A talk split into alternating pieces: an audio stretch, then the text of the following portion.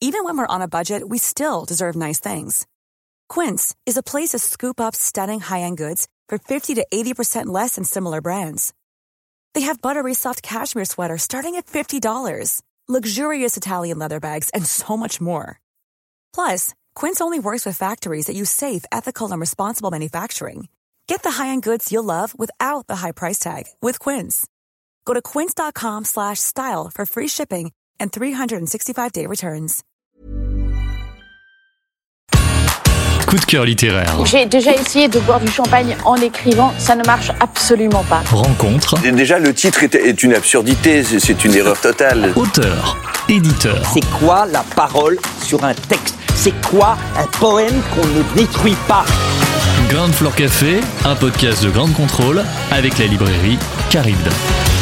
Bienvenue au Grand Floor Café où la librairie Caribe est à nouveau euh, particulièrement heureuse de vous présenter trois livres qu'elle aime. Donc, euh, comme vous commencez à vous y habituer peut-être, des livres récents, des livres moins récents, en tout cas des choses dont on est persuadé que vous devriez les essayer, y goûter et les savourer. Donc, euh, aujourd'hui, on commence par un livre tout récent. C'est un livre de 2017 mais qui a été traduit en 2019, en septembre 2019, chez Tristram par Bernard Sigaud. C'est La fracture de Nina Allan. La fracture de Nina Allan, c'est typiquement ce genre de roman qu'on adore parce que c'est hybride, c'est frontalier en diable, c'est d'une écriture euh, redoutablement affûtée qui en même temps vous propose de vous intéresser à une prémisse euh, que traditionnellement on rangerait dans la science-fiction euh, sans hésiter un seul instant. Jugez plutôt une petite ville près de Manchester en Angleterre de nos jours ou presque, enfin il y a quelques une dizaine d'années mettons, une famille tout à fait ordinaire, deux jeunes sœurs dans cette famille et puis tout à coup euh, l'une des deux sœurs en fait euh, disparaît. Mais disparaît euh, de chez disparaître, comme dans Disparition inexpliquée.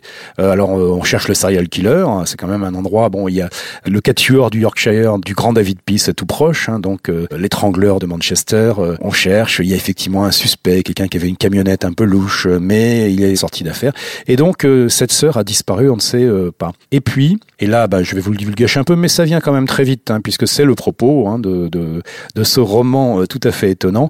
Euh, la sœur aînée, donc, bah, dont la vie, on s'en doute, hein, ainsi que le père et la mère, a été affectée par cette disparition, c'est le moins qu'on puisse dire. Plus rien n'a été euh, pareil ensuite. Mais dix ans plus tard, huit ans plus tard, tout à coup un coup de fil et au bout du fil, après quelques petites vérifications, comme on les imagine comme ça à chaud, c'est-à-dire un détail d'enfance que seule sa sœur pourrait connaître, et la sœur réapparaît. En tout cas, se fait connaître au bout du fil. Et Là où on plonge dans euh, tout à fait autre chose, c'est que pour rendre compte de cette euh, disparition euh, inexplicable, l'explication proposée est elle-même inacceptable. Et donc on rentre dans l'exploration entre qu'est-ce qui est improbable, qu'est-ce qui est évidemment de l'imposture, qu'est-ce que le souvenir névrotique, qu'est-ce que la mémoire défaillante, puisque euh, la sœur prétend, tenez-vous bien, être tombée en fait dans une faille spatio-temporelle et s'être retrouvée pendant euh, un certain nombre d'années sur une planète, une autre planète, une exoplanète euh, située très très très loin de la Terre, mais tout à fait avec une civilisation tout à fait comparable. C'est évidemment impossible à accepter et pourtant le nombre de détails, le nombre de choses justement parfaitement crédibles qui s'accumulent en fait dans les discussions entre les deux sœurs font qu'on plonge en fait euh, au bord euh, d'un certain gouffre. Alors Nina Allan, elle, mène ça euh, de main de maître et je voilà, je m'arrête là, mais le roman ne s'arrête évidemment pas là. hein. Il, se passe plein de choses autour de cette irréconciliabilité entre deux versions de quelque chose qui, est complètement fou.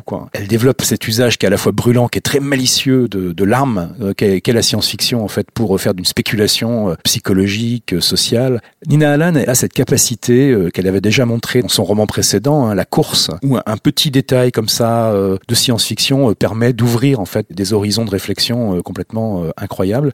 Et puis elle avait montré à quel point elle est machiavélique dès son premier roman qui se présentait un peu faussement sous forme d'un recueil de nouvelles qui s'appelait Complications au pluriel. Complications au sens usuel du terme, ce qui est compliqué, mais aussi au sens des mécanismes d'horlogerie à l'intérieur des montres, notamment les montres mécaniques de poignet dont la sophistication se compte au nombre de leurs complications. Cet engrenage absolument incroyable qu'elle est capable de monter, elle en donne un nouveau témoignage le plus beau qu'elle ait écrit jusqu'ici avec euh, cette fracture donc euh, publiée en en 2017 et traduite en 2019. Nina Allan, elle a une capacité vraiment hors du commun à faire douter de ce qui est vrai, de ce qui est pas vrai, de ce que veut dire en fait euh, le narrateur ou la narratrice. Et puis elle a aussi ce talent euh, rare et, tout à fait plaisant de multiplier à, foison les références euh, sans que euh, vous soyez obligé, en tant que lectrice ou lecteur, de maîtriser en fait ces références pour avoir accès au roman. Le film euh, de Peter Weir, euh, Picnic à Hanging Rock, qui narre aussi la disparition totalement inexpliquée de trois jeunes filles australiennes en fait lors d'un pique-nique, euh, qui est un film culte. Ce film qui a une place essentielle dans La Fracture. Et pourtant, si vous n'avez pas vu le film, tout est sur la table. Si vous l'avez vu, ça ouvre des portes dérobées. Mais voilà, il y a ce talent qui n'est pas si fréquent hein, de ne pas vous forcer à vous approprier toutes les références en fait Et vous aurez beau essayer d'imaginer en fait où ça nous mène, ce retour et cette explication complètement inconcevable, extrêmement détaillée, extrêmement minutieux, extrêmement crédible. Euh, je vous dirai évidemment pas où ça nous mène exactement. En tout cas, c'est Nina Allan, La Fracture, donc chez Tristram.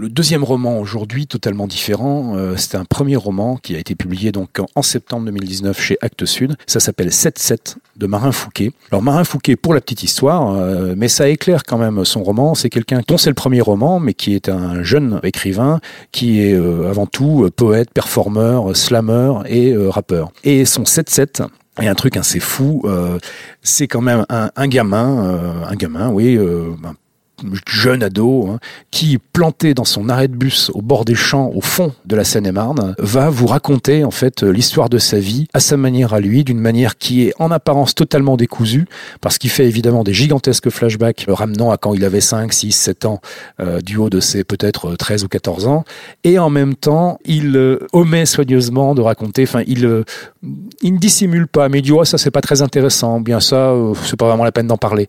Et on se doute bien qu'il y a des choses, effectivement, alors qui émergeront peu à peu de son récit, des choses qui peuvent être tragiques, des choses qui peuvent être comiques, mais des choses qui en disent beaucoup sur ce que c'est effectivement de grandir, de grandir dans le silence euh, du Sud 7-7. C'est drôle, c'est poignant, c'est inventif en diable, il y a un langage assez extraordinaire, une, créativité de langage donc qui utilise des expressions qu'on connaît, des expressions de entre guillemets jeunes qui sont passées dans les médias, mais qui les reconstitue, qui les arrange, qui les décortique d'une façon tout à fait personnelle.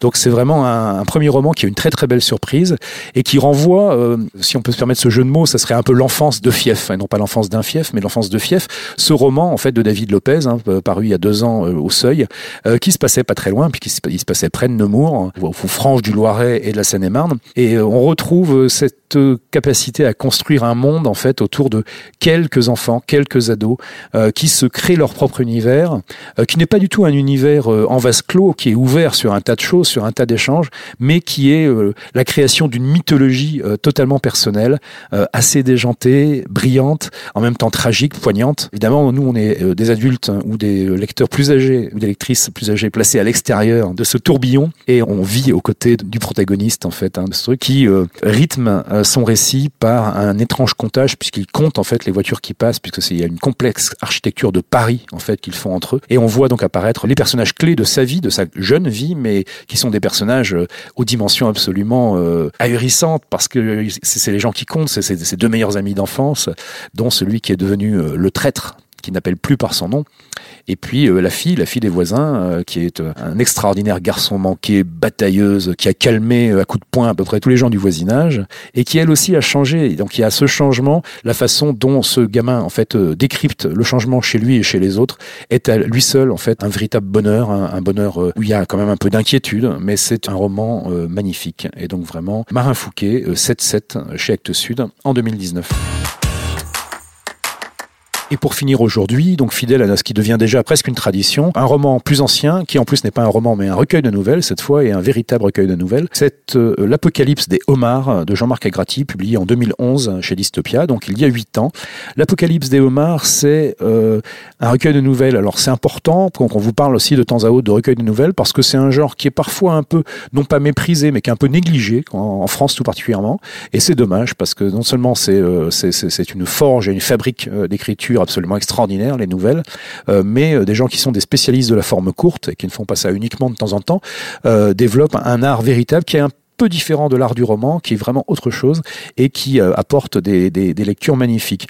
Donc l'Apocalypse des homards, c'est un ensemble de nouvelles, ça foisonne. Donc il y a des nouvelles au sens classique du terme qui font 2, 3, 5, 7 pages, et puis il y a des shots euh, ce que Jean-Marc Agrati a appelé des shots, donc des trucs très très courts qui font euh, pas toujours une page, parfois seulement deux paragraphes, et qui s'intercalent entre ces nouvelles, qui les habillent, qui les relient, euh, qui au contraire les séparent, et qui donnent évidemment une architecture très travaillée hein, à cet apocalypse des homards. Alors je vais pas vous en dire beaucoup plus, hein, parce que c'est vraiment quelque chose dans lequel il faut plonger. Depuis huit ans que le recueil est sorti, parmi toutes les personnes à qui chez Carré nous l'avons recommandé, il y a eu quelques personnes pour qui ça n'a pas pris, hein, cette mayonnaise, parce que c'est quand même une sauce assez particulière, c'est une sauce qui pique. Là, il faut pas que vous ayez de doute, ne vous attendez pas à un truc qui ronronne, tranquille. Euh, on se balade dans des endroits assez invraisemblables, depuis des tours dans euh, le 13e arrondissement de Paris jusque dans des villages africains, euh, dans des supermarchés, dans des endroits qui n'existent pas puisque c'est des endroits tirés de la pop culture qui sont brutalement ramenés dans une autre réalité il s'y passe des choses qui surprennent, qui émeuvent, qui parfois dérangent. Jean-Marc Agrati sait être tendre, il sait être cru, euh, il sait être euh, aux limites de la pornographie et il sait être aussi d'une immense gentillesse. Tout ça dans un petit cocktail en fait qui vous détonne à la figure et qui vraiment est parmi ce qui se fait de mieux en fait dans le genre. D'autant plus que l'écriture de Jean-Marc Agrati est une écriture qui réussit à mettre de la poésie là où il ne devrait pas, où il ne devrait pas pouvoir y en avoir. Donc vraiment l'Apocalypse des homards chez Dystopia 2011, Jean-Marc Agrati c'est à lire. Néanmoins, je ne résiste pas à vous lire un tout petit extrait donc de l'un des shots hein, de l'Apocalypse des homards. Ce shot est vers le début du recueil et s'appelle Solo Yaourt. J'ai trois ans, je suis sur une chaise haute et je mange un yaourt. Le pot est conique et il n'en finit pas. Au début, ça va vite, mais plus on creuse, plus il y en a. Je râle, c'est pas possible. Jamais je ne le finirai. La forme est la pire des formes pour manger un yaourt. On tombe dans un puits et les parois s'éloignent. Impossible d'en prévoir la fin. Ma mère réclame que je bouffe encore un peu, mais je résiste, je trépigne. Elle me raconte des sornettes à base de cuillères que d'autres gars bouffent. Mais c'est dans ma gueule que va le yaourt, pas dans celle de tonton. Une diversion. On me berne, c'est tout. Et le pot de yaourt n'en finit pas de devenir cruel et infini. Pourtant, je suis content. J'accepte la cuillerée immangeable et je me retranche. J'apprends à fond le piège terrible de ce tronçon de cône. Ça devient une arme et tout est plus précis. La vengeance s'apprend au quotidien. Voilà, ben c'était le Floor Café. Aujourd'hui, on vous a parlé donc de trois ouvrages. Le euh, très beau euh, La fracture de Nina Allan, donc publié en 2019 chez Tristram, traduit par Bernard Sigaud de l'anglais. Euh, le surprenant 7-7 de Marin Fouquet, publié en 2019 également chez Actes Sud. Et l'inénarrable, l'irracontable et le particulièrement fréquentable, L'Apocalypse des homards de Jean-Marc Agrati, publié en 2011 chez Dystopia. À très bientôt pour d'autres, j'espère, découvertes ou redécouvertes qui vous plairont autant qu'elles nous plaisent. C'était Grain de Fleur Café, un épisode produit par Grande Contrôle avec la librairie Caribde. C'était très bien, c'était très bien. À retrouver sur toutes les plateformes de podcast.